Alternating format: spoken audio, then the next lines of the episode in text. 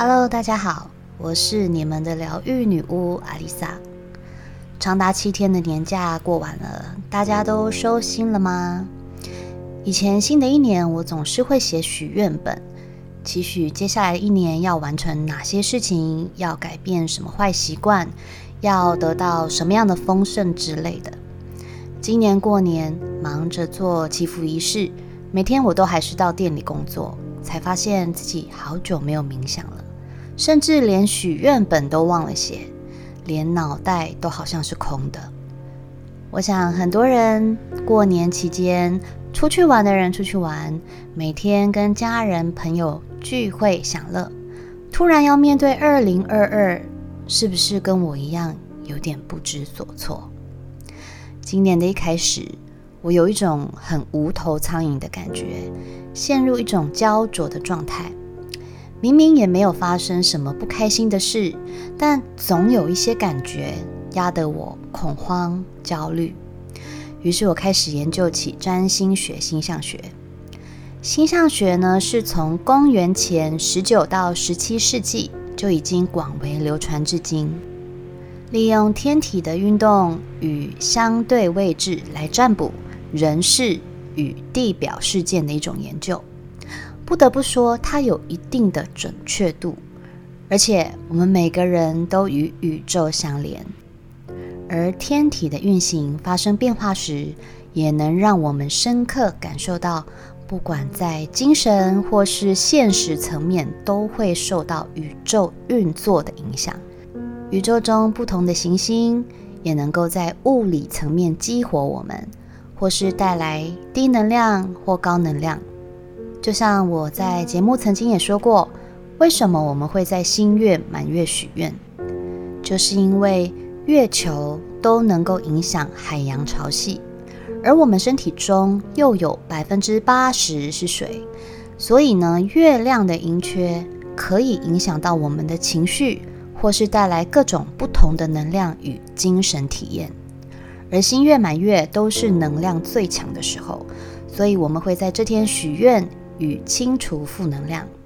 好啦，这是题外话。今天我们要来聊聊星象学在二零二二对我们产生的影响。掌管二零二二年两颗关键行星土星与木星。土星呢被视为最麻烦的凶星，它也带来了悲观、阻碍、压力以及停滞的影响。象征一个人的恐惧与困境，同时也代表着责任与考验。听起来完全对应上我最近听到的好多人的心情。没错，就是一个裹足不前的焦虑感，开始会怀疑这样是对的吗？这样下去好吗？这真的是我要的吗？这种忽然悲观又失去方向的不安全感席卷而来。当你有这种感觉，相信我，很多人都跟你一样。这不是你的问题，这就是这颗行星在运行中带给你的影响。但它也代表着清醒、理智、严谨、稳定性和专注力。也就是说，它是需要一颗耐心等待机会、默默耕耘的行星。它需要长期经营，而不是短期获利。虽然说它是凶星，但如果你坚守岗位，不被外界干扰，不被情绪绑架，不疾不徐地朝着你该走的方向前进，它也一定会为你带来成功。二零二二年的土星运行在风元素的水瓶座内，水瓶座是与人际社交有关的星座，这也会让我们重新评估人际关系。不要以为这是水瓶座的事，不干你的事哦。当行星交汇在水瓶座，所有的人都会有着水瓶座人格特质。水瓶座是一个很了解自己要什么，也具有非常鲜明的人格，也很不按牌理出牌。如果你是一个很没目标、对自己很没自信的人，这个时候你会发现看待事情的角度改变了。有时候你会觉得很挣扎、很焦虑，但有时候你也会发现，这时候的你有了很多人生新的突破。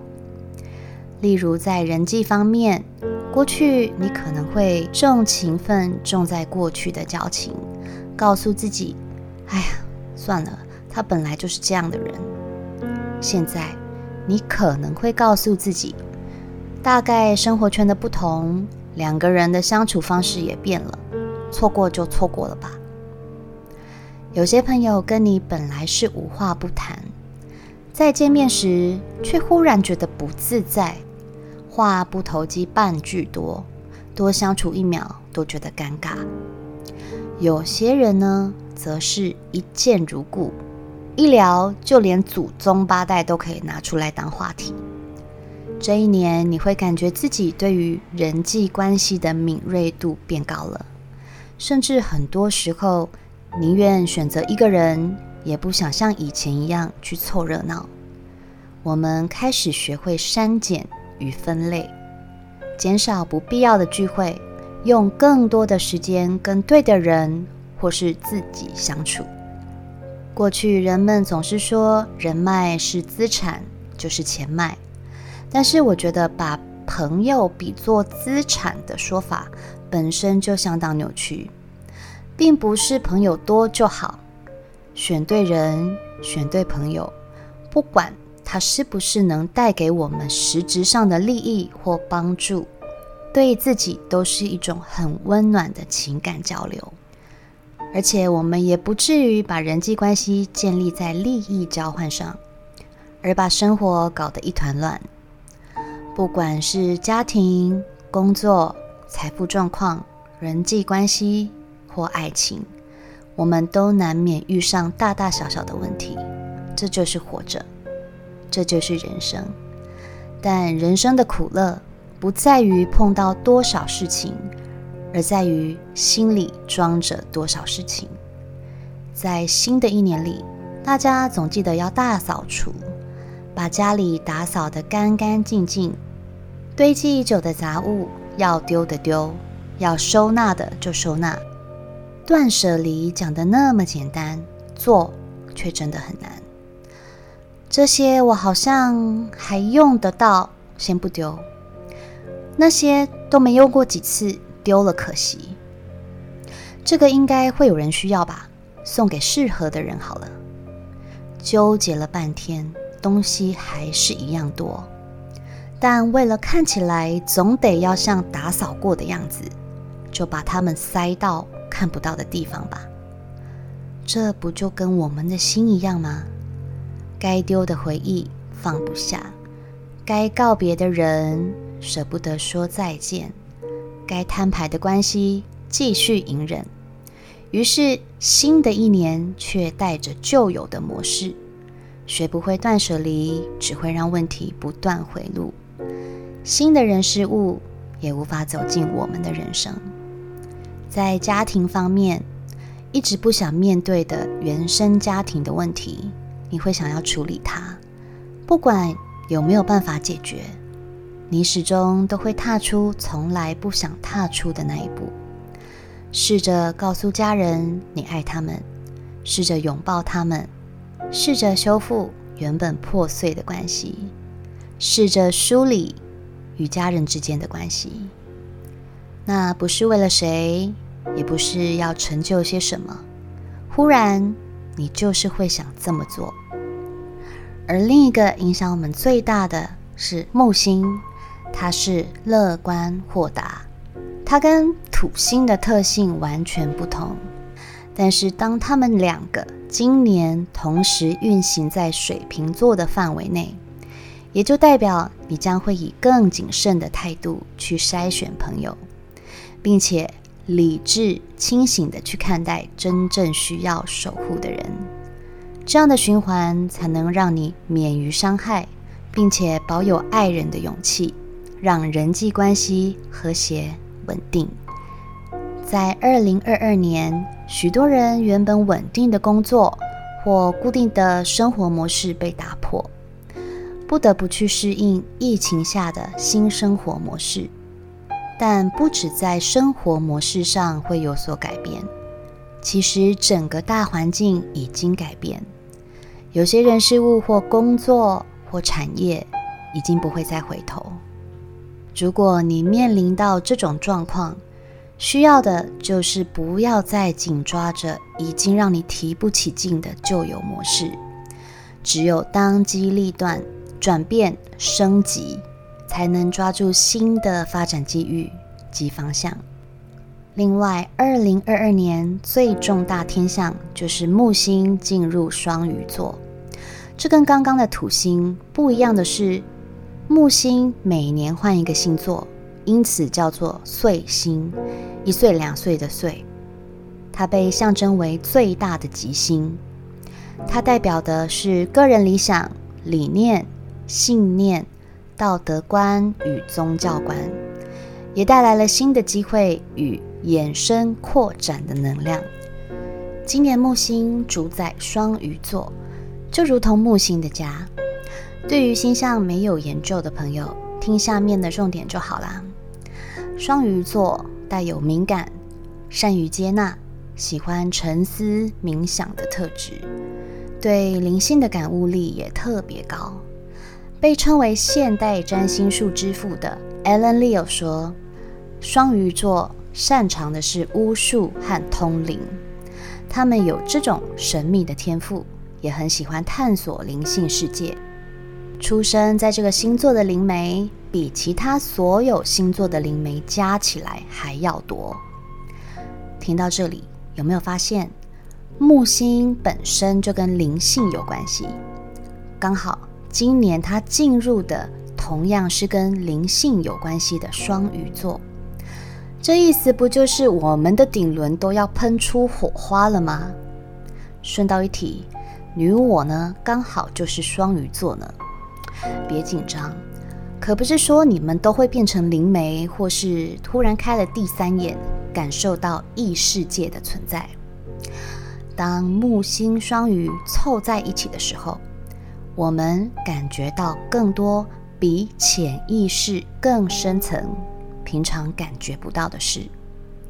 除了直觉力增强，想提升了解灵性是毋庸置疑的。我们平常使用的是大脑表意识，仅是冰山露出海平面的部分。这段时间，我们会更有机会探索其他从未被你察觉的那些强迫被遗忘与压抑的过去，才是问题一再发生的主因。当你重新触及那些没有被正视的问题，你会发现自己。已经用不同的角度去跨越解决问题的本源。除此之外，共感效应会增强，于是你更能够发挥比平常感同身受的精神。你会感觉与周遭的人相处更和谐，那是因为你释放出对他人的善意，而别人一样也会用善意回应你。这就是一种爱的流动。当木星在双鱼座，你会开始感觉到双鱼座的人格特质。双鱼座本身就是一个模糊不清、没有固定样貌的星座，性格特征很极端，向往光明又沉溺黑暗，自信又自卑，热情如火又冷若冰霜，绝对信任。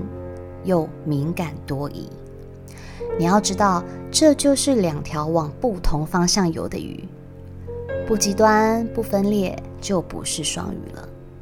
好啦，现在你们可以在今年感同身受一下我们双鱼座的充满极端的矛盾感，但这些矛盾感背后浮出的情绪，正是要你去厘清问题最深层的含义。当你只是被这忽高忽低的情绪起伏带着走，反而会迷失方向，就像不断遇到的双岔路，到底要选左还是选右？以前你会习惯选左，那是你的舒适圈；而现在你可能会想要试试看往右走会看到什么风景。过去你一直告诉自己要正面，要充满热情，但人一旦忽视了自己的黑暗面，也就无法疗愈它。你可能习惯牺牲、奉献、讨好，不懂得保有适当的界限，却让自己满身伤。所有的事情都是一体两面。没有永远的光明，也不会永远深陷黑暗。当矛盾一出现，也就代表着你要试着用新的观点去解读问题，试着做出不同的选择。有时候，它让我们痛苦、悲伤，但也意味着我们都将与喜悦、幸福重逢。别忘了，木星是一颗吉星。它会淘汰你的旧有价值观，让你重新审视自己的思维、信仰与理想，并与灵性结合。相信木星双鱼带给你的超强直觉力，最终它会带给你的是一个崭新认识自己的机会，突破瓶颈，并开启一段新的生命旅程。其实我看了下星象。今年并没有比去年更差，但真的也不能掉以轻心，因为土星本身就是个灾难星，带给人们负面的能量比较强。土星水平要我们的思维也跟着除旧布新，断舍离，去无存精。虽然负能量不断席卷而来，但别忘了。我们有幸运、乐观的木星守护着，木星双鱼则是要我们回归灵性，追求负能量侵袭之后的平静。可以保持着希望，但不妄想；可以逐梦，但不要不切实际。疫情的部分不用说，它就是会一直像偶阵雨一样，这个雨季还没结束。土星的小心谨慎，也在告诉我们不要过度乐观，狂欢的时机还没到，保持该有的警戒心，才能安然度过难关。最后，祝福大家都有个太平年。你的焦虑、恐慌、不安不是你的问题，不要让这些低频的能量带着你往下沉。试着连接内在自我与心中的小宇宙，相信每个人都能找回原本该属于你的平静。我是阿丽萨，我是你们的疗愈女巫，我在九又四分之三月台等你。